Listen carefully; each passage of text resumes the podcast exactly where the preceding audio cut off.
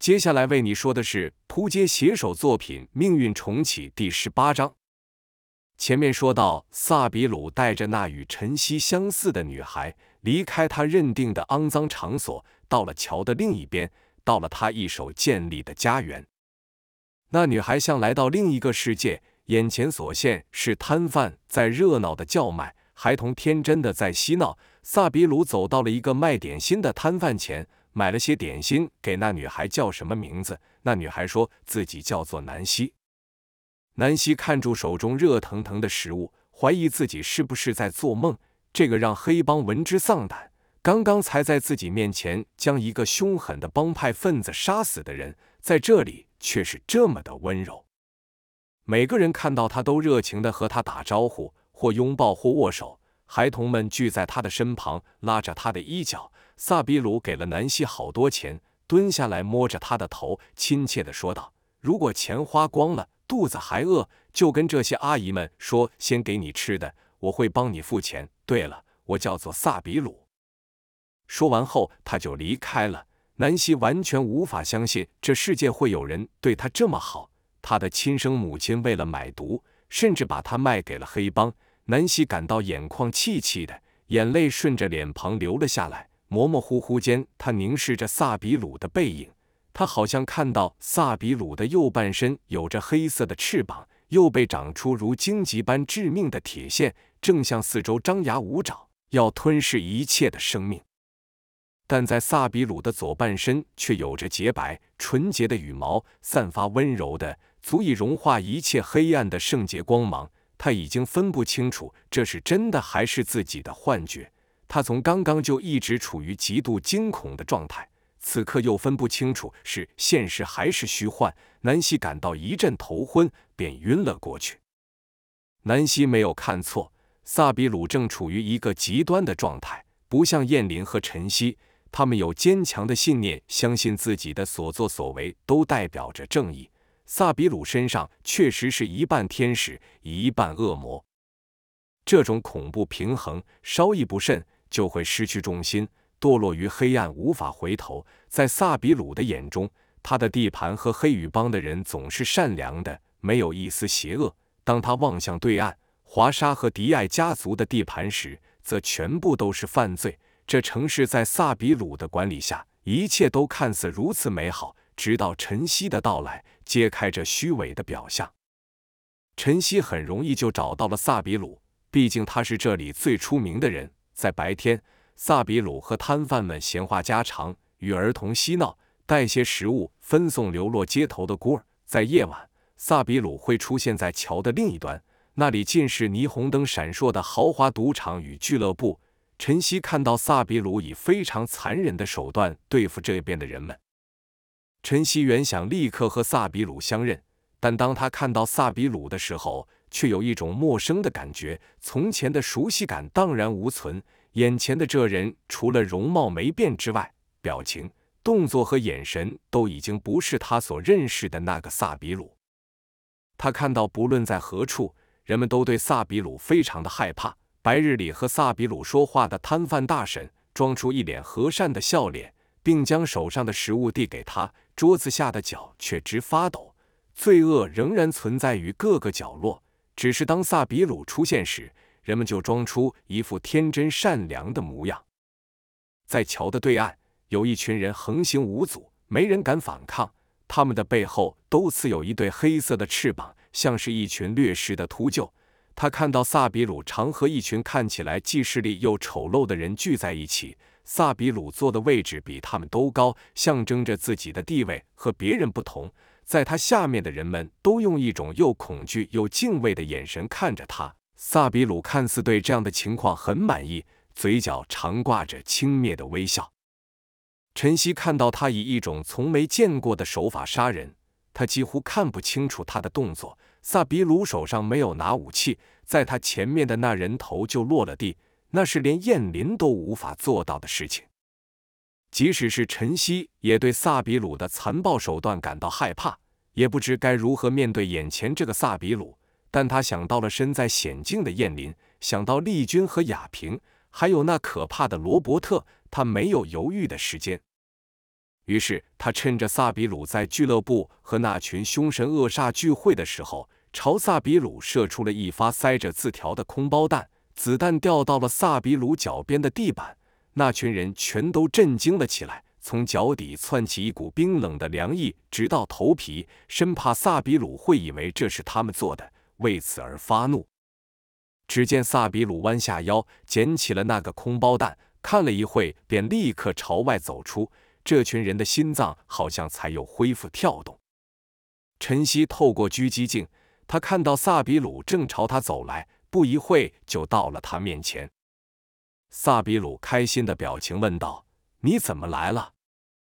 但这个笑容难以化解晨曦这几日观察到萨比鲁矛盾的行径。晨曦看着萨比鲁，反问道：“你在做什么？”萨比鲁兴奋地告诉晨曦，自己正在实践燕林的理想，讲述着当初他如何靠一己之力将原本的废墟恢复成现在的样子。他实现了自己的承诺，建立了一个没有罪恶的城市，在那里孤儿不再受欺负，女孩们也不用担心被欺负。那是一个充满光明与希望的家园。晨曦又说道：“那我们脚底下的城市是怎么一回事？那些背后刺着黑色翅膀的人又是怎么一回事？”萨比鲁继续自顾自地说着之前这里有多么邪恶，自己当初是如何惊险地和这群人交涉，如何重建这一切。黑羽帮里面多是和他从小一块长大的孤儿，每个都是善良的人。晨曦问道：“善良？”你指的善良包括他们所做的丑陋行为吗？萨比鲁不明白的反问道：“你在说什么？黑羽帮的人不可能会过来瞧的这一头。”萨比鲁所描述的和晨曦所见的完全不同。晨曦告诉了萨比鲁他这几天看到这城市的真实情形。萨比鲁不相信，对晨曦怒吼着：“不要扭曲他所做的努力！”他坚信自己做的事是对的。两人发生了激烈的争执。晨曦为萨比鲁的盲目感到难过，他看着他，失望的眼泪从脸庞落下。萨比鲁果真如燕林所言，被他自己的力量冲昏头了。萨比鲁说：“燕林会为我做的一切感到骄傲的。”晨曦摇摇头说道：“不，他不会的。你所做的一切只会令他失望，也让我失望。在这里。”从没人敢质疑萨比鲁，更不可能有人敢对自己这样说话。萨比鲁愤怒地举起了右手，手里握着那个铁盒。晨曦看过萨比鲁上次做这个动作的时候，在他面前的人就莫名其妙的身首异处。晨曦说道：“你想对我动手？”语气中没有半分恐惧。萨比鲁怒视着晨曦，然后放下了手。晨曦对萨比鲁的失望无以言喻。原本他还期望着萨比鲁能够协助自己去对抗罗伯特，救出燕林和丽君等人，但现在看来不可能了。眼前这个人已经不能指望了。晨曦不想再多看这样的萨比鲁一眼。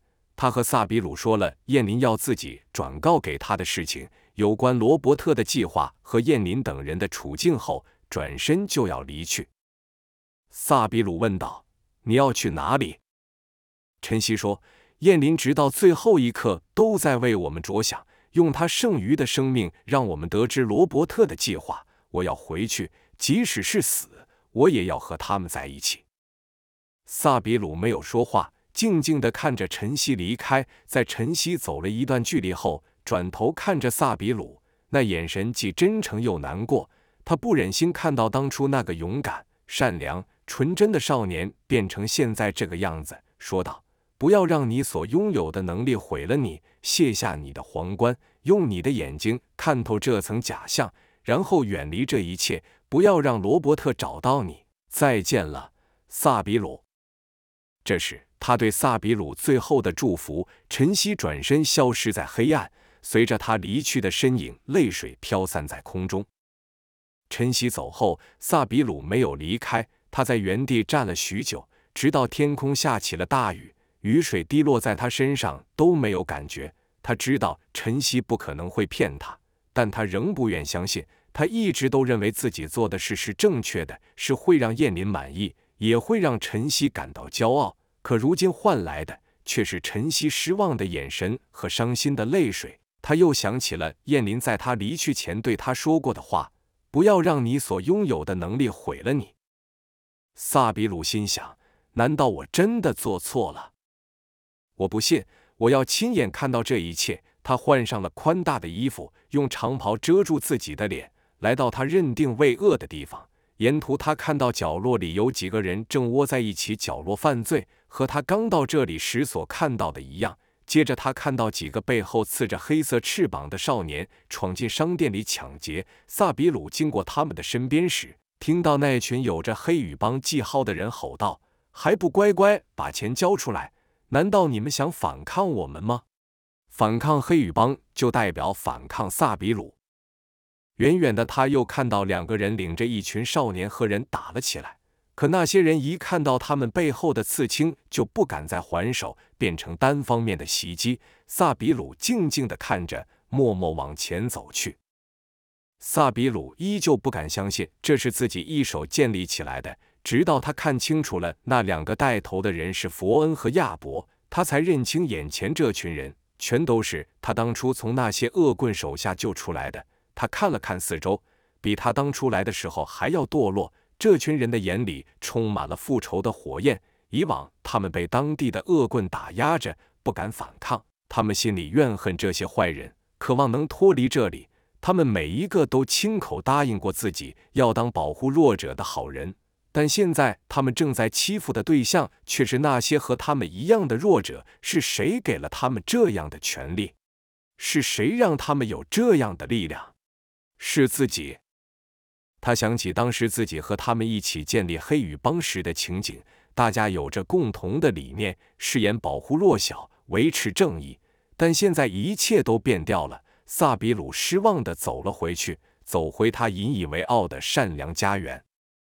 他看到林像女王一样的坐在一个男人的背上，用脚踩的另一个男子。他看到鲁迪在房间里眼睛发亮，表情贪婪的数着一把又一把的钞票。最后，他看到那群常拉着他衣角、吵着要自己陪他们玩游戏的孩子们正在欺负南希，把他的头发都硬扯了下来，头上流下的血都染红南希半张脸了。南希害怕的僵住了。连求救的声音都不敢发出，那群小孩还没有要停手的意思。对南希来说，此刻感到的恐惧比出狱萨比鲁时更甚。这些平时在萨比鲁眼中的小天使，此刻都变成了拿着红色叉子的恶魔，大肆啃食着他从另一端抱来无辜的羔羊。萨比鲁浑身颤抖，他所具备的力量。他努力锻炼所得来的一切，不但毁灭了自己，也毁灭了其他的人。他觉得后悔了，但他不知道该怎么办。萨比鲁在心里呐喊着：“晨曦说的对，我让燕林失望了，我让大家都失望了。我到底都干做了些什么事？我到底都做了些什么呀？”萨比鲁感觉自己快要崩溃了，跪了下来，仰天大叫：“他所认识的世界在一瞬间颠倒了。”他想要毁灭掉这一切，摧毁这由他一手打造的家园。萨比鲁心想：杀光这些人，就能让一切归零。对，就这么办，但我从来都没回来过。这时，他的面罩已经落下了，所有人都看到了他。此刻，没一个人敢动，大家都是因为惧怕他才装出善良的一面。但人心本就有黑暗，每个人都有欲望，随着权力愈大。心中的那股欲望就愈大，以前他们没有的力量，萨比鲁给了他们。他们从前被压抑的欲望就更加狂野的释放出来，不论是大人还是小孩都是一样的。萨比鲁浑身散发着比以往更可怕的感觉，他的双眼充满了血丝，吼叫像发狂的野兽。他的双拳紧握，眼神冷冷的横扫周遭的一切。当每个人都不敢动的时候。当那些小孩停手欺负南希的时候，南希哭着跑向了萨比鲁。时间像是静止了一般，此时此刻，只有南希在行动。南希上前抱住了萨比鲁，在他的记忆里，眼前的这个人可以保护他不受人欺负，所以他不怕萨比鲁。萨比鲁正接近疯狂的边缘，南希这一抱让萨比鲁暂时恢复了冷静，同时他感到有人站在他身后，将手放在了他身上。他转头一看，是晨曦。萨比鲁感到非常的惭愧，他从来没有大哭过。小时候，即使被那些坏蛋打得死去活来，他也硬是忍着。在古城里被人拿武器威胁自己的生命时，他也没有被吓哭。和燕林一起修炼。被毒蛇咬到，差点失去生命时，他也忍住了。但现在，他像个孩子一样抱着晨曦的脚，无助大哭，说道：“我该怎么办？告诉我，我该到底该怎么做？为什么我做什么都不对？为什么？”晨曦蹲了下来。此刻的萨比鲁是这么的脆弱。晨曦温柔的亲一下萨比鲁的额头，说道：“走吧，和我回去。”晨曦也牵起了南希的手，带着萨比鲁三人离开了那座伪善的城市。在陈曦心中，萨比鲁比这些人还要重要。陈曦也知道，有些人注定无可救药。陈曦带着萨比鲁和南希离开后，立刻就和罗伯特联络。通讯器传来罗伯特开心的声音，说道：“自从我知道你们和燕林之间的感情有多么深厚时，”我就知道你们一定会回来。晨曦，燕林就像你的母亲一样。对于你，萨比鲁，燕林是你的导师。你们之间的故事真是感人。她真是个好女人。很遗憾，我们是在这样的情况下相遇。说到后面，罗伯特的的语气转为感叹。晨曦和萨比鲁对望一眼，心想这些事情他怎么会知道？便问道。你怎么会知道这些事情？萨比鲁此刻的精神状态还没恢复，但他也知道现在最重要的事就是救出燕林等人，以弥补自己犯的错误。罗伯特很自然的回道：“当然是从燕林的脑中看到的。”晨曦担心的问道：“这话是什么意思？他他还活着吗？”罗伯特说：“放心，他很好。”和你们另外两位朋友一样，睡得正香。接着，罗伯特语气转为热烈的说道：“对了，我的手下刚盖好一座博物馆，要纪念我的伟大。我正想邀请你们呢。再过几天就开幕了，到时候你们的朋友们也会在那里。你们不会拒绝我的邀约吧？”晨曦坚定地说：“即使你把他们带到了地狱，我也会将他们带回来。”罗伯特满意的说：“好，那我们就那时候见吧。记得一定要来哦，否则你们将永远和他们说再见。”结束通话后，晨曦详细的告诉萨比鲁当日他和燕林在歌剧院时看到的景象：罗伯特是如何像魔术师般操纵电流，子弹是如何的在他面前愕然失去动力，漂浮在半空中；燕林又是如何一接近罗伯特身边就痛苦的倒地不起。萨比鲁看出晨曦的担忧，面对这样对手，没有人知道该怎么办。但萨比鲁已经有所觉悟了，对他来说，即便是死，也不足以弥补他做过的事情。他觉得他的本领已经超越了燕林，他对自己的力量还是很有自信的。临走前，晨曦温柔着摸着南希的脸，低下头亲吻了这个有他影子的女孩。萨比鲁则是紧紧地抱着南希。他们都不知道还有没有机会再见到这女孩。晨曦将所有的东西都留给了南希，并告诉她，从今天起要学会自己保护自己。南希不明白两人要去哪里，但她有一种将会永远和他们分别的感觉。她不知道该说什么，只是抱着晨曦和萨比鲁两人哭泣，求他们不要离开。哭的晨曦和萨比鲁都很舍不得。但最后，二人还是狠下心来，将南希的手给掰开。南希感觉自己又将被遗弃了。南希红着眼，哭着蹲坐在面对门口的地板上，看着晨曦和萨比鲁二人。他真的好希望他们能留在这里陪着他。晨曦和萨比鲁知道，再多看一眼南希，自己会真的舍不得离开。晨曦的眼泪也快忍不住要流下了，看着南希，就像看着从前的自己。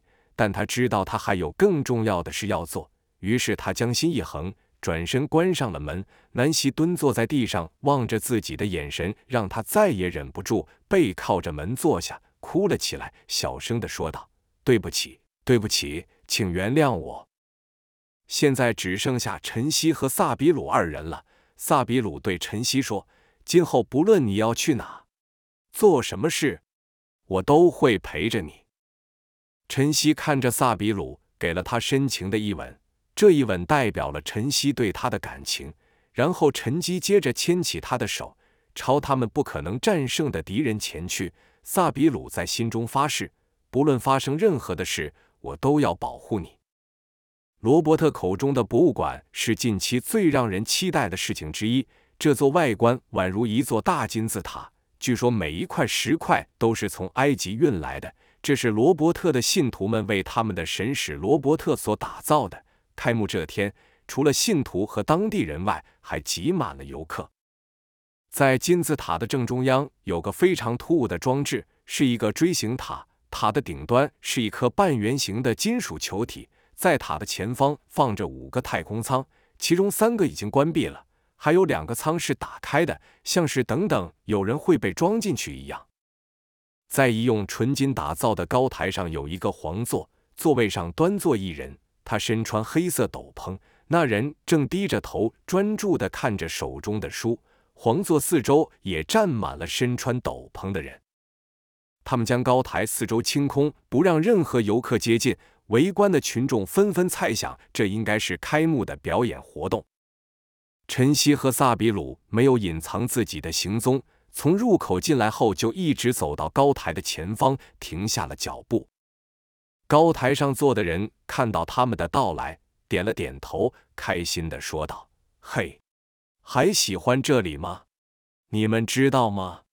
原本我打扮成这样，只是为了替自己增加些神秘感而已。”但当我深入研究金字塔之后，惊讶地发现它真的具有一些难以解释的魔力，似乎能将大自然中的某种神秘能量凝聚起来。说话的人正是罗伯特。一旁的游客看到高台上的人和下面的一对年轻男女说话，还以为表演要开始了，都纷纷靠了过来，但都被斗篷人隔开，形成一道人墙。人墙内是晨曦、萨比鲁、罗伯特。人墙外是等着看好戏的游客。晨曦对着罗伯特问道：“他们人呢？”罗伯特指着身旁的三个太空舱说道：“都在这。哦，对了，你们的我也准备好了。”罗伯特指着另外两个空的舱筒。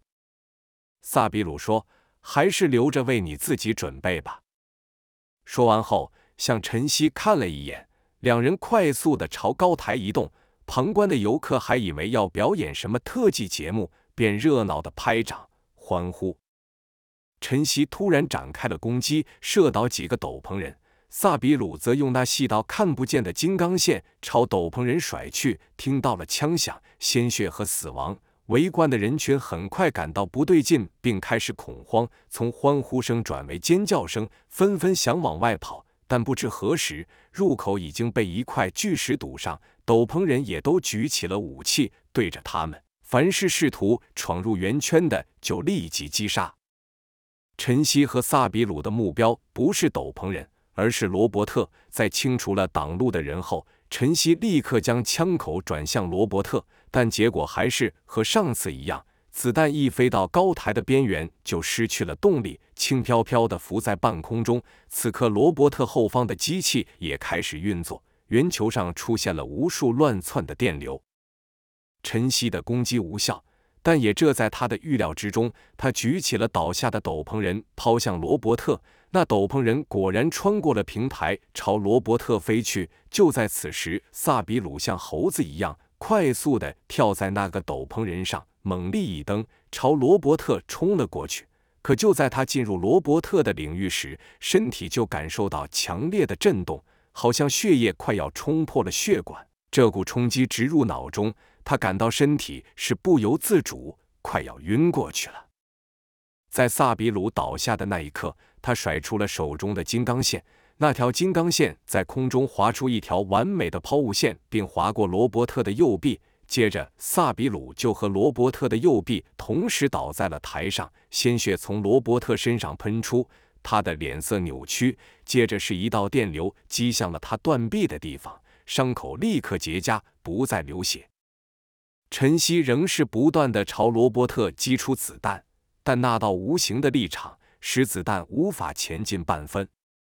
罗伯特弯下腰，拿起萨比鲁手中刚抛向他的东西，看到是一条金属线。罗伯特没有生气，他对现实的一切已经不感兴趣了，甚至对自己的躯体也不在意。他蹲下来，仔细看了看萨比鲁，心里赞美这少年的意志力，居然能够在失去意识的最后一刻伤害到自己。接着，他的眼神瞬间变为冷酷，望向了晨曦。随着他的视线，圆顶上立刻发出一道电流，击中了晨曦。晨曦全身麻痹，直挺挺的倒下。罗伯特对手下说道：“把他们都装进去。”斗篷人就将晨曦和萨比鲁分别抬进那两个空舱内。等安置好了晨曦和萨比鲁后，罗伯特举起左手，转了一圈，扫视周围的人群，那眼神好像不把他们当作是人来看。而是用来祭祀的动物。接着大声说道：“迎接你们一生最荣耀的一刻吧，为自己感到骄傲吧。”说完后，他便坐回位子上，戴上了头罩。身后的巨塔也在此时发出了巨大的运转声，顶端圆球形成的电流变得愈来愈多，愈来愈狂暴。被电流扫到的地方，就刻出一道深深的焦黑裂缝。接着，罗伯特按下了提取脑能量装置的开关。他特别选择在金字塔内进行，是因为他发现金字塔有种魔力可以增强能量。这点他也无法解释为什么，在这密闭的空间内，不但可以将他和丽君等五人的脑能量释放，也可以将在这空间内所有人的脑能量一并提取出来。只见人们一个接着一个的倒下。巨塔的顶端则是聚集了愈来愈多的能量，直到一道如瀑布般的电流从球体倾泻而下，接着就出现了一道有着奇幻色彩的裂缝，那颜色不存在于这个世界。紧接着就看空间像是被什么东西撕裂开一样，裂缝愈来愈大，凭空出现的时空裂缝将全部的人都吸了进去。罗伯特要的不是一个反射高维空间的镜子，还是一道门。但这道空间裂缝在将所有人吞噬后，并没有关闭，还从里面不断透出够多奇幻、朦胧、不可名状的东西。